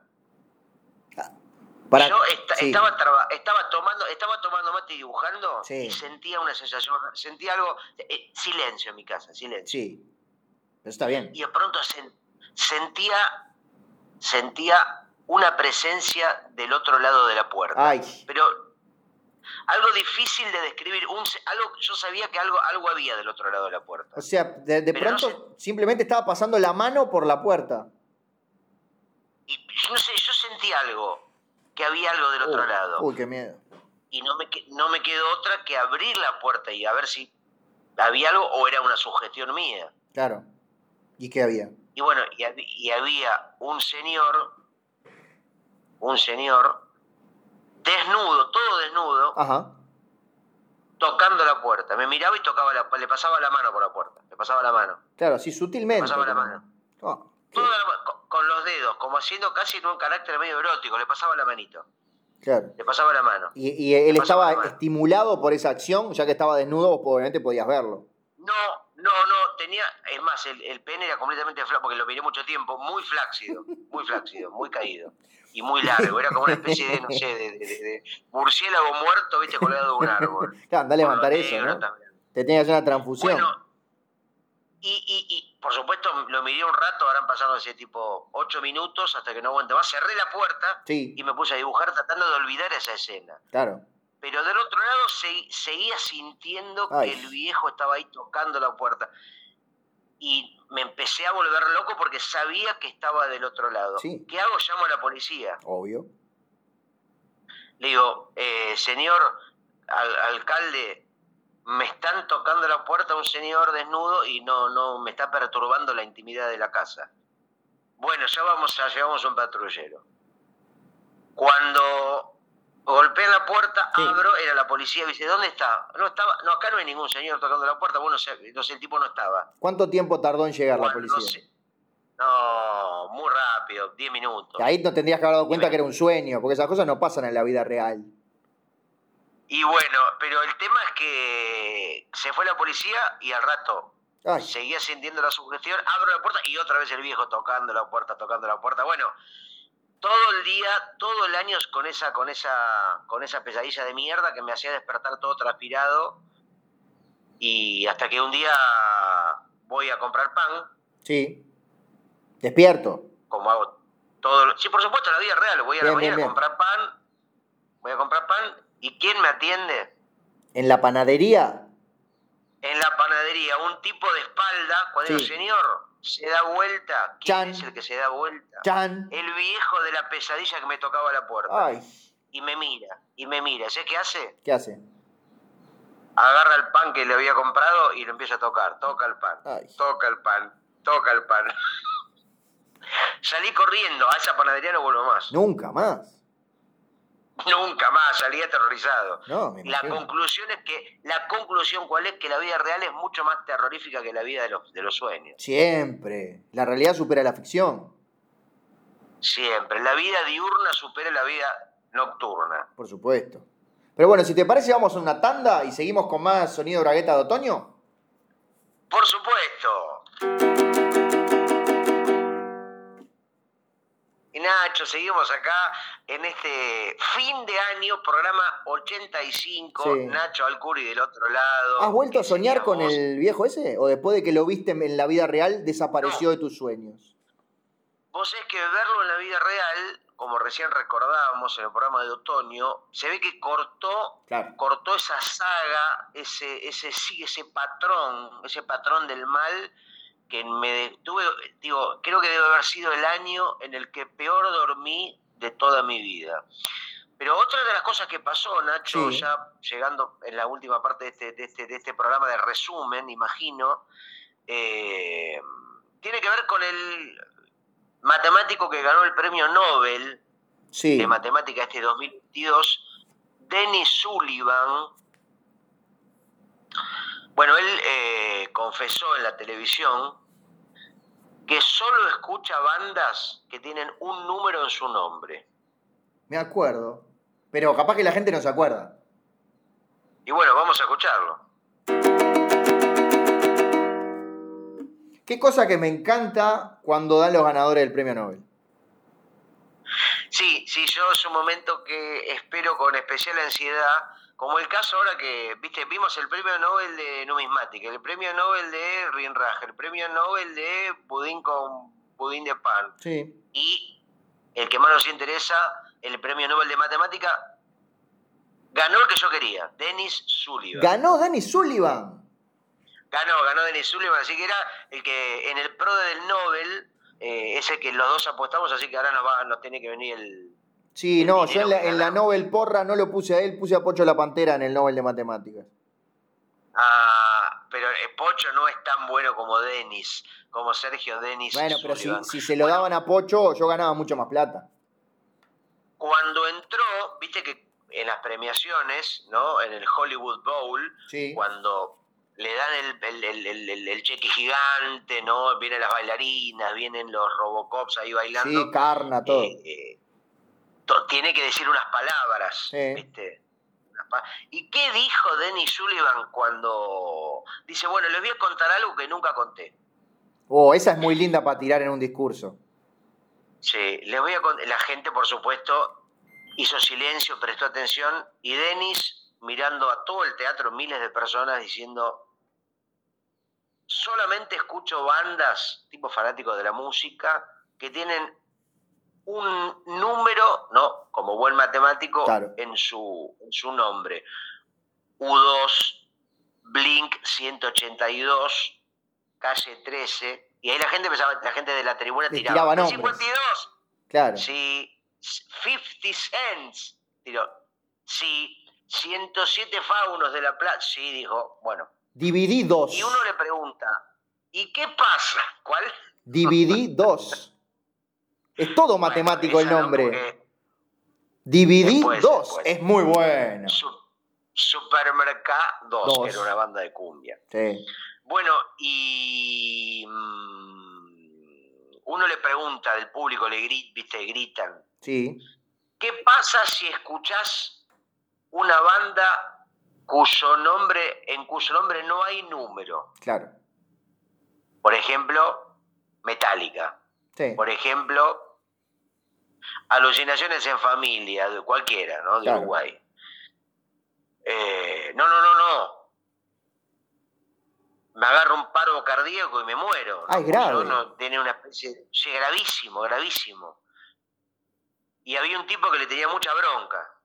Sí el, el, el, viste que en todo gremio ahí está tu, tu doppelganger, está tu, némesis. Quería decir la palabra doppelganger. Bueno, y el tipo como no sabía, se entera, y justo tenía un cassette de de Red Hot Chili Peppers. Sí. Y dijo, ah, le voy a poner esta música y cuando suene por los altoparlantes, va a morir y voy a, me van a dar el Nobel a mí que había quedado en el siguiente puesto. Claro. Pero vos sabés que por suerte, mirá, Dios es glorioso, no encontró dónde carajo poner un cassette. Ah, claro, porque ya casi no hay. Así que no tenemos que lamentar la vida de Dennis Sullivan, que anda siempre con tapones en los oídos, menos cuando quiere escuchar una banda que por supuesto tenga un nombre en su un número en su nombre. Claro, igual imagínate el pobre este Gonzalo Dennis Sullivan que no puede escuchar a los Beatles, entonces tiene que escuchar Danger Four. Exactamente, es una condena, es una condena su vida atravesada por los números y en este caso por la música que únicamente, bueno, esto es una cosa anómala, pero como decíamos recién y siempre le digo a mis alumnos, eh, la realidad supera la verdad. Sí, lo hemos dicho otras veces en el año. Así es, Nacho. Bueno, le mandamos, le mandamos un saludo, le dedicamos este programa a, a Dennis Sullivan. no sabemos qué banda estará escuchando ahora. Eh, y le mandamos un gran reconocimiento porque es una manera de que la matemática entre en los hogares. Exactamente. Y si te parece, vamos a una pausa y seguimos con más sonido bragueta de fines de mayo. Adelante. Bueno, Nacho, cuántos recuerdos, cuántas cosas que pasaron en este año, realmente es increíble. Qué programa completo que estamos teniendo. a pesar de que es un remake de cosas ya emitidas, puestas, viste que es como que se resignifica todo. Claro, porque la gente dice qué vagos que son. Se terminaba el año y grabaron solamente el piso, que son 10 minutos. Pero tuvimos que, bueno, tuvimos, tuvimos que pagarle a alguien para escuchar a todos los programas de este año. Por ejemplo, una de las noticias que más nos causó impacto porque se trata de una amiga de la casa y una figura que nos acompaña desde el programa número uno, la ídola China Zorrilla.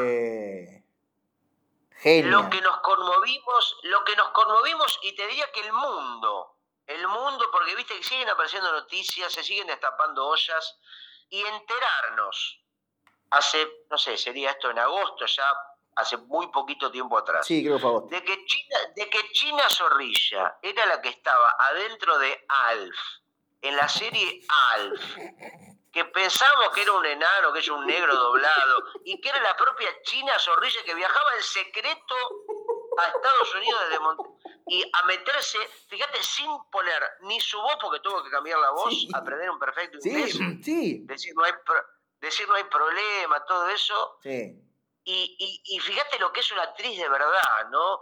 Eh, o sea, sin que nadie se entere, porque ella decía, se negó a aparecer en los créditos, porque no, esto es un ejercicio de cultivo del ego. Sí, pero ojo, no, no, me lo, no me lo cuentes vos, que me lo cuente el Gustavo del pasado, ¿te parece?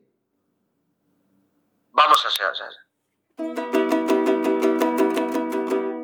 Perdóname, pero en todos los programas que vamos hasta ahora, es, esto no te lo puedo creer. No te lo puedo creer. No, no, bueno, este, es así, viste, la China es una de las pocas actrices, porque viste que la actriz el actor son personas muy egocéntricas que están todo el tiempo queriendo figurar, que su nombre aparezca más grande, la letra más grande de la marquesina, que estén primero en los créditos de las películas. China Zorrilla, la, China, como le decimos nosotros, todo lo contrario a eso, era un perfil bajo total.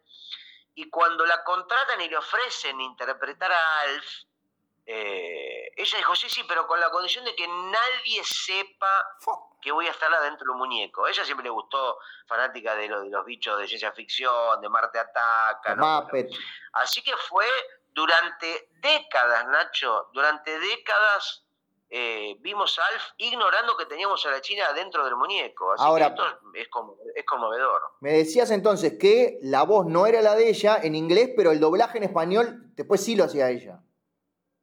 No, no, hacía las dos, hacía la voz original eh, de, Alf y la voz, o sea, incluso dobló para varios países, hizo la voz, la voz de Alf ruso, la voz de Alf japonés. Ella dijo, no, no, yo voy a aprender los idiomas que haga falta aprender porque quiero ser, esta es una entrega de actuación total, no voy a aceptar que nadie venga a doblar mi trabajo, mi voz. ¿Te imaginas lo que está generando esto en el público uruguayo que nos escucha? Saber que cada vez que sonaba un no hay problema, estábamos escuchando a la actriz más grande de nuestra historia. Te das cuenta y sí, y esto, bueno, creo que hay que hacer eh, el gobierno del presidente actual del Uruguay, eh, no lo vamos a la calle Pou, debería ser, no sé, una, un, por lo menos una gigantografía, una, una estatua, algo, una reivindicación, ¿no? Yo me imagino, no sé, en vez de Artigas, que, lo bajen Artigas y que la suban a la China a caballo. Ah, ahí te iba a decir. Ahí eh, permitime disentir con tu propuesta. Sí. O la China atrás de Artigas, agarrándolo. Claro, pero sacás a Artigas de la Plaza Independencia, está bien. El tipo era un contrabandista, quería juntarse con los argentinos, no le salió una, era un perdedor. ¿Pones a la China Zorrilla o pones una estatua de Alf? No, yo creo que habría que buscar. Mirá, ahora que nos enteramos y que el mundo se entera, podría ser una estatua de Alf, pero con la careta afuera. Claro, la tiene abajo del brazo. Sosteniendo la cara de Alf, ah, exactamente. me encanta. Imagínate, China Zorrilla, la cabeza de China Zorrilla, obviamente, pero el cuerpo dentro del traje de Alf y sosteniéndolo con un brazo, cual si fuera el casco de un cosmonauta, la cabeza de Alf. Sí, exacto. Como los muñecos de la, del trencito de la alegría, Mar del Plata, que ves a Bob Esponja, a las chicas superpoderosas que después están con la cabeza afuera, fumando un porro en la plaza, sin que lo vean los nenes. Y, viste, claro, ves ahí la persona que está dentro, porque está el personaje y está la persona, ¿viste? Cada personaje tiene adentro un corazón, alguien que late, que vive. Así que bueno, yo creo que vos como uruguayos podrías iniciar, no sé, una especie de pedido masivo de junta de firmas para hacer la gran estatua de Alf con la cabeza de la China. Eh, en, no sé, en el lugar más destacado de Montevideo. Sí, sí, la Plaza Independencia, porque recordemos, con todo el respeto que le tengo al trencito de la alegría, que sabemos que nos escuchan siempre, no es el Bob Esponja original, es un tipo argentino o de otro país limítrofe que se pone adentro de un traje no licenciado de Bob Esponja. Este es el Alf posta. Efectivamente, Nacho. Así que bueno, queda en tus manos, vos tenés más eh, elementos de decisión, más, te van a hacer más caso que a mí. Así que bueno, vamos a una tandita después de esta noticia, a ver si nos reponemos y seguimos de la siguiente manera. Pensar que hice la petición en change.org y junté 17 firmas, que es casi medio Montevideo, ¿no? Sí, sí, la verdad que esperaba por lo menos 21, 22. Qué, qué pueblo desagradecido con sus artistas. ¿Qué, qué, qué falta? Ya se van a dar cuenta de lo que fue tener a la China dentro de Alf. Sí, el día que muera la vamos a extrañar. Sí, mirá, mirá las cosas que nos faltan, las cosas que faltan descubrirse, ¿no? De quién estaría dentro de T, quién estaría dentro de, no sé, de tantos muñecos que nunca vimos la persona. Por ejemplo, adentro de alguien estaría Berugo Carámbula. No se puede ser, no sé, pero lo de la China fue conmovedor. Sí, eh, fue, para mí fue uno de los momentos más lindos, muy emocionante. La, la, juntada de firmas esa no resultó como quería, de hecho incluso esto no te lo, no te lo conté porque, porque no fue parte de Sonido Bragueta como programa, o sea, yo me junté en la Plaza Independencia, llamé por mis redes sociales, junté, creo que fueron cuatro firmas más en una sola tarde, pero, pero bueno, está, no, yo esperaba un poquito más, esperaba seis firmas, por Nacho, le quiero mandar un saludo, aprovechar este programa, a eh, el gran dibujante, humorista, humorista político, músico y hombre de la contracultura, mala imagen de Chile, nuestros vecinos chilenos, que hoy, Nacho, mala imagen, a veces intercambiamos mensajes, me dice, che, vos con, con Nacho, con Alcuri, cuando graban el podcast, ¿qué, qué micrófonos usan, qué programa, qué plataforma, ¿no? Porque queremos hacer con, con, con el maestro Carlos Ferdon, otro pope del humor gráfico chileno, ¿no? Estaban planeando un podcast para competir con Sonido Bragueta y querían ver los, descubrir los secretos, ¿no? Que le pasen los, los piques de la tecnología que usamos, ¿sí? Pero ni loco. flaco, me estás ofendiendo. Me estás ofendiendo, por supuesto que no le dije nada. es la fórmula de la Coca-Cola. Sí, sí, así que lo eliminé, lo eliminé de, de WhatsApp. Bloquealo lo bloqueé de Messenger, lo saqué de Fotolog, así que... Es como que le quieran el apellido de nuestro, de nuestro editor o editora, porque ni siquiera vamos a decir eso, y después te lo chorean. Sí, así que vamos a ver estos dos que se hacen los guapos, Vale Imagen y Carlos Fer, donde Chile, a ver qué, de qué se va a tratar su podcast a ver si son tan cancheritos. Y yo. Bueno, y por supuesto, por supuesto, no podemos dejar de saludar a nuestro amigo que lo vas a mencionar a vos porque ya no hace falta que él, ¿no es cierto? No, creo que ni siquiera hace falta mencionarlo. Él nos está escuchando de España y sabe que le estamos mandando un saludo.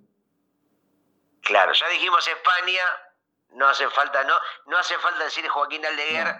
Porque es como si no lo hubiera dicho. Pero tengo una extra, un saludo extra, porque siempre mandás vos muchos saludos. Yo no tengo amigos casi, por eso nunca mando. Bueno, ¿Qué? hay un programa, mirá qué, idea. Viste que siempre el tema de los saludos fue como un momento de los programas. Sí.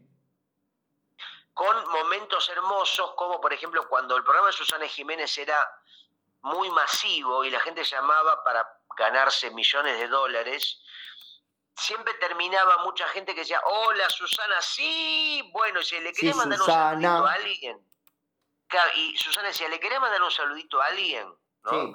Y la señora decía, sí, le mando a mi marido que está al lado mío, decía. Pero qué pelotuda.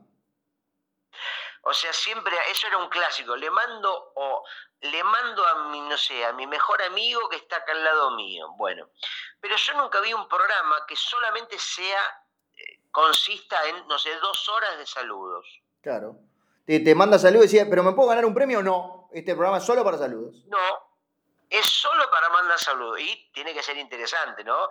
Y diferentes tipos de salud. El mundo del saludo, digo, es para ideal, si le regalamos a la gente de Telefe Noticias y de Endemol, que sabemos que no se escuchan. Sí, y Enemol también, que es un producto que consumimos mucho. Se puede llamar el show del saludo. Bien, ya lo estamos registrando en este momento antes que llegue Barassi y lo que. ¿Querés hacer un. un ¿Cómo está el show del Clio, el show de no sé qué? El show eh, Sí, ¿qué quiero hacer? ¿Querés arriesgar? Arriesgar, no, no quiero arriesgar. En la vida sí no. Vas a tener que arriesgar.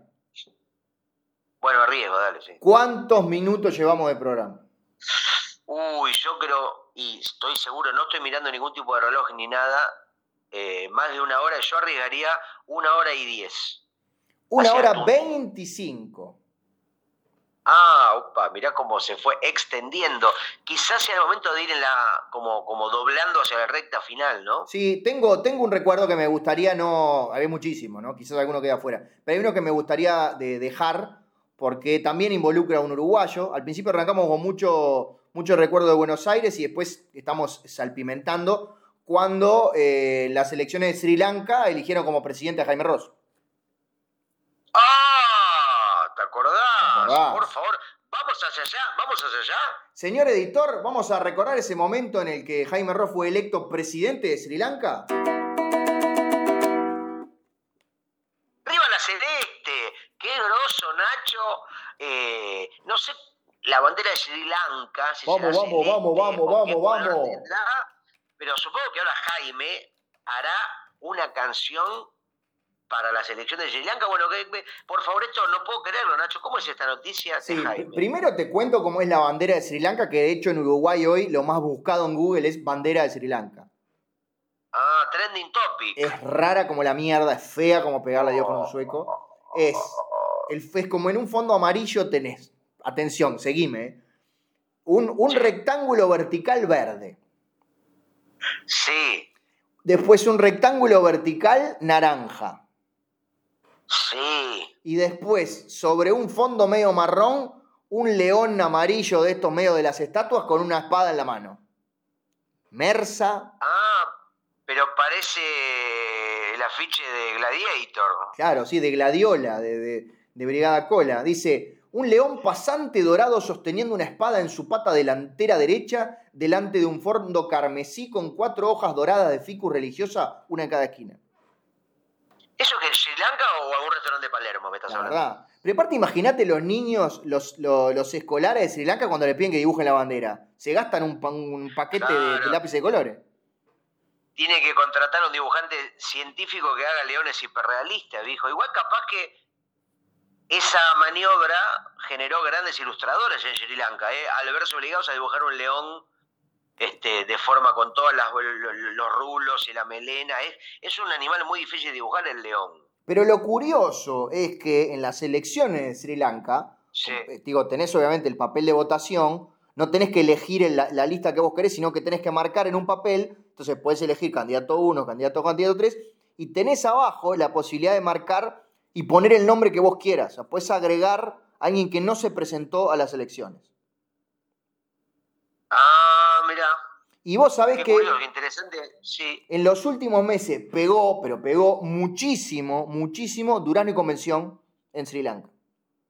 Ah, qué loco, cómo a veces... Eh, ¿Eso porque lo adoptó una, tribuna de fútbol? ¿Cómo fue? Un, DJ, este, viste que siempre... Ah. Uruguay es como ese país, como el Congo belga, viste, como un lugar este, pintoresco. Un DJ empezó a pasar, te pasaba un tema de Rubén Rada, te pasaba un tema de Eduardo Mateo, te pasaba un tema de Dino y cuando pasó Durán y Convención, la gente explotaban los dos teléfonos de la radio y, como que todos los días pasa Durán y Convención. Que tan copada la gente que dijo, ¿de qué, ¿cómo podemos hacer para que Jaime Ross venga a visitar este país más miserable que el Uruguay, apenas más miserable que el Uruguay? Y lo votaron para, para presidente porque es obligatorio. Bueno, y no sé cómo haber tomado Jaime la noticia, ¿no? Que de pronto él era como un ícono buscado, popular en ese país tan extraño. Sí, primero le enojó un poco porque tuvo que posponer uno de, de sus recitales, que siempre, viste que siempre los pospone, pero es como que está un poco cansado de eso. Y nada, y está, en este momento está haciendo, está sacando el pasaporte, vacuna de la fiebre amarilla, y está haciendo la traducción de algunos de los temas. Sí. Por ejemplo, hay uno que es. Jaime Ross. Sí, decime. Iba a decir, no, no, perdón la interrupción, pero bueno, ya que me habilitas, que Jaime Ross no sale a ponerla, sino a posponerla. Exactamente. Y en este momento, con un, con un grupo de traductores, está este, escribiendo la versión que es de la canción Cuando juega el león pasante dorado sosteniendo una espada en su pata delantera derecha delante de un fondo carmesí con cuatro hojas doradas de ficus religiosa, una en cada esquina. Ay, qué difícil para que entre en el ritmo de Murga, ¿no? Qué difícil ahí para... No, me lo imagino al zurdo Besio cantando, ¿no? Esa introducción con tanta letra. Vamos, vamos, vamos, vamos arriba. Vamos arriba, el león pasante dorado sosteniendo una espada en su pata delantera derecha delante de un fondo carmesí con cuatro hojas doradas, pico religioso en cada esquina. Puede ser, puede ser, o que, no sé, que, que eso cantado de otra manera más fluida, pero bueno, son desafíos, Nacho, son desafíos, por eso en experimentos que funcionan bien, hay que ver. Le decíamos lo mejor, hay un único, único inconveniente, muy pequeño, ah, sí. Que es que eh, una de las religiones minoritarias en Sri Lanka, ponerle que sean el 8% de la población, eh, pero, pero son una, religión un poco así como extremista, considera de muy mala suerte al pelado peludo. Ah, está bien, no es mal, claro, es como mufa, el pelado, el pelado con pelo atrás es considerado mufa. Es mufa, y bueno, están viendo ahí qué es lo que pueden hacer, porque, porque son un peligro esta gente. Bueno, Nacho, eh, me encantó, le mandamos un saludo a Jaime de acá y ¿qué te parece si vamos a una tandita y luego más sonido bragueta? No se vayan. La buena noticia y lo que Jaime no sabía en ese momento es que los periodos presidenciales en Sri Lanka son de 16 días nada más. Efectivamente, es como la vida de los, la vida de los perros, ¿no? O la vida de las moscas. Tienen otro manejo de la, si tu, perro, si tu perro se muere en cada 16 días, me parece que es un problema más tuyo que de los perros. Sí, yo por eso. Yo cambio perro muy rápido. ¿Cómo anda más? ¿O ya lo cambiaste? No, no, se lo pisó colectivo. ¿Te acuerdas que te dije que lo pisó? Iban los dos. Ah, me habías contado la, otra vez, sí. Iban los dos de la mano y bueno, porque pasa que hay un detalle que no te conté. Ah, por favor, agregámelo ahora. Eran ciegos. ¿Tanto más como la gallina cota? Sí, sí, eh, más y cota, mis mascotas, el, perro y la gallina, eran ciegos y... Pará, bueno, porque alguien, ahora que estoy, estoy uniendo uno más uno, eh, había escuchado una noticia, creo que era de esa fecha, que María Kodama había robado un colectivo. Sí, porque ella no contenta con hacerle juicio a las personas ciegas, porque querían, pensaba que le robaba la ceguera, se copiaban Borges, empezó a hacerle juicio a los animales ciegos. Claro.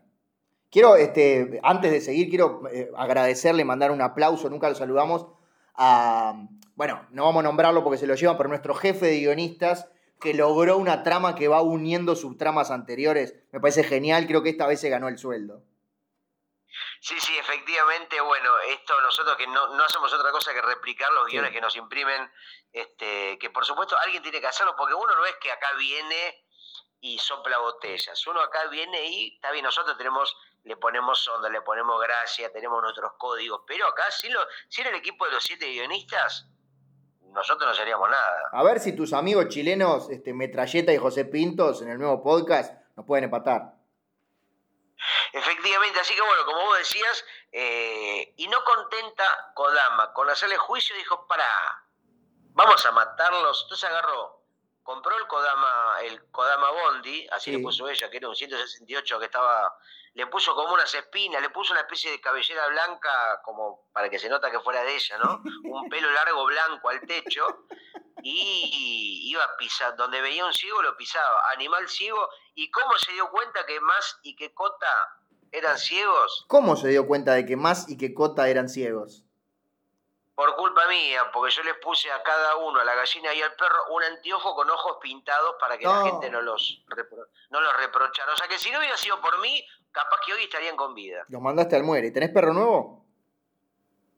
Sí, sí, sí, sí, pero tenía, porque hoy falleció. ¿Se cumplieron 16 días desde que lo conseguiste? No, se cayó en un pozo ciego. Uh, mi perro se cayó en un pozo ciego. El tema que nunca grabaron los fabulosos Cadillacs. Hay que sacar, hay que sacarlo del pozo ciego. Pero bueno, es así. El problema que eh, tuvo el perro es que dijo, nada, nada, no veo un carajo, y ahí vino María Kodama y lo mató. Kodama, te digo, yo no sé si Kodama tendrá que ver también con la extinción del Tatu Carreta, porque es una mina que tiene una sed de matar. Es gente que es una, como una, la Uma Thurman de, las letras. la Kill Bill de las letras. Olvídate, olvídate. Kill Bill es un. Es, es Heidi de las montañas al lado de María Kodama, que sabemos que tiene muy buenos abogados y por eso este, toda esta gente que ha asesinado, bueno, ella sigue lo más impune. Es hora de que como está Machete Kills con Dani Trejo, hagan Kodama Kills, con ahí con María Kodama llena de armada hasta los dientes, con metralletas, con fusiles de doble cargamento, tirando ahí en cámara lenta, sería una muy buena película, con, la propia Kodama que está en su mejor momento ah, ahí Está bien. Yo iba, yo iba, a proponer a Lucy Liu. ¿Para que interprete a Kodama Kills? Sí. Capaz que en un flashback. Ah. Puede ser, pues. Ah, porque es verdad, porque María Kodama tiene una, una ascendencia asiática, es media parecida, ¿no? No sé, me da Kodama. A ver, pará, vamos a. Tengo miedo de googlearla y que me cobre por googlearla, pero pará, lo voy a hacer igual. Ojo que, sí, sí, sí. Hacelo de incógnito, viste que puedes hacer ah, cosas sí, pará, sí, tenés razón, que lo uso a veces para, para las porno, pará. Nueva ventana de incógnito. La Deep, deep Web se llama. María Kodama, ventana ascendencia. Profunda. Into Deep de Génesis. Phil eh, Collins. De ascendencia suizo-alemana, inglesa y española por parte de madre, y eh, que era María Antonia Schweizer, y el químico japonés Yosaburo Kodama. Ah, algún elemento japonés estaba en toda esa confluencia de orígenes Pero Mirá lo que dice Wikipedia. Su acta de matrimonio consigna que había nacido en 1941. Sin embargo, según su partida de nacimiento, nació en marzo de 1937. Ah, caramba, mirá qué manipulación de la información. Ahí, o sea, está ¿eh? manipulando la realidad de que se casó. Eh, igual yo te digo, ya estoy teniendo miedo de que aparezcan hasta en mis pesadillas esta noche. Que te esté tocando la puerta. una especie de garra con guantes. Kodama Kruger, por favor. Y Ay, qué miedo. Va a entrar, va a entrar por donde pueda. Bueno, Nacho, me tengo que ir a, una, me tengo que ir a una reunión de fin de año. Ay, todo para decir que tenés amigos me tengo que ir hasta FM La Tribu, sí. porque mis amigos de Alberto, CJ, bueno, la gente que hace el programa Pánico me invitaron con Kike Alcatena, yo soy como padrino del programa, programa especializado en historieta, acá de la radio argentina. Pánico Rock and Comics y bueno, vamos a comer una, pizza, ¿no? Pará, Así que, mandale un abrazo a Alberto, al resto también, pero Alberto primero. sí, sí, por supuesto le mandaré a Alberto Schioladis, un programa que tiene tantas... Em, ustedes quieren saber sobre la actualidad y sobre las historias de los, dibujantes y las artistas argentinas de historieta, van a buscar los programas antiguos de Pánico, Rock and Comic, y ahí tenés todo un archivo como tantos, ¿no? Tantas, tantos programas que entrevistan a los autores, a la móvil. Pero bueno, Nacho, eh, no sé qué más decirte en este año que se nos va. Se nos está casi que yendo Vamos a apurarnos para que, para que este programa salga antes de que se termine el año. Sí, ya dijimos que el flyer lo vas a hacer vos. Es más, hoy empecé a dibujar como la tipografía del logo, ¿viste? Para mandarte, pero digo, ¿y si Nacho hace todo también para que quede completamente distinto? O si no, te la mando, te la mando mañana o esta noche. Dale, dale, pero pará, entonces vamos a repasar eh, los segmentos que efectivamente tuvimos. Yo te digo los que elegí yo y después los que elegiste vos. ¿Te parece? rapidito, para que no... Eh, dale, para, rapidito. buscar las imágenes. Sí, exacto. ok, ok, sí. Tatu Carreta, Super Dólar, la Real Academia, el avión de las Torres Gemelas y eh, Jaime Ross. Eso por mi parte. Por la tuya. Y después yo tenía, mira, habíamos repasado la legalización del rinraje. Sí. Eh, eh, China Zorrilla dentro de Alf. Sí, ah, y los estás haciendo en desorden, quiere decir que no los tenés anotados. María Kodama iniciando juicios a ciegos y a animales, el telo para mascotas. Sí. Eh, el matemático Sullivan, que podía escuchar únicamente bandas con números en los nombres, y el, el fetito justiciero que disparaba desde eh, el, clítoris de la mamá. Bien, 11 en total eh, tuvimos el repaso, así que van a estar de alguna forma muy fea y mal diseñada en el póster. Yo trata, mira, yo te propongo lo siguiente, trata de hacerlo lo más trucho y feo que puedas y va a quedar algo bello. bueno, no, creo que soy tan malo que voy a tratar de hacer algo feo para que quede bello y va a salir feo. Pero viste que a veces cuando vos querés hacer algo con mucho ímpetu, a veces sale algo no esperado. Sí, pero lo hago completo, con tipografía y todo. Bueno, Nacho, el amor y el honor de haber completado un año más de este programa, de compartir este, este, este, intercambio de reflexión, humor y conocimiento. Que tengas una muy feliz Navidad. Que tengas una muy feliz eh, también para vos y un mejor fin de 2022. Nos vemos en cualquier momento. Un saludo, por supuesto, a nuestros oyentes y sobre todo a nuestros auspiciantes. Ahí está, y nos vamos escuchando nuestra cortina de cierre y hasta el año que viene. Chao. Sonido Bragueta se despide. Adiós.